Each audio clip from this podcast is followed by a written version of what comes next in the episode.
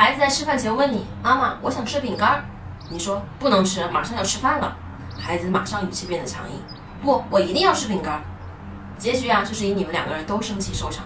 可是你知道吗？你的话就在告诉孩子你不爱他。为什么我会这么说呢？我来给大家分析一下。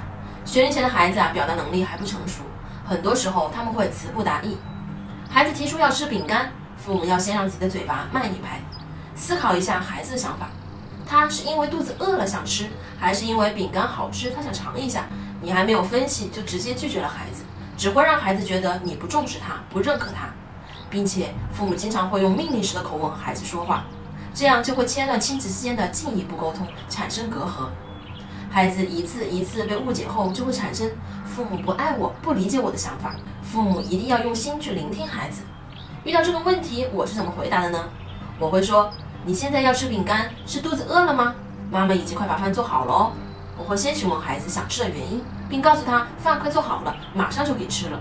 等吃完饭睡午觉起来，咱们就可以吃美味的饼干啦。不直接拒绝孩子不能吃，而是告诉孩子什么时候可以吃，给孩子期待。如果孩子还是想吃，我就会说饼干太香了，你实在是想吃一块，那咱们就吃一块好吗？然后其他的我们留到五岁起来吃好吗？我告诉孩子，我明白他的感受，他的欲望，我提出解决办法，只吃一块，其他的留到午睡起来。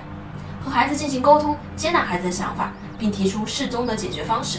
这样一来，很轻松的就解决了这个问题。如果父母能用爱和耐心去理解孩子时，这些都是可以改变的。我是不完美柚子妈妈，关注我，为你分享最有深度的育儿知识。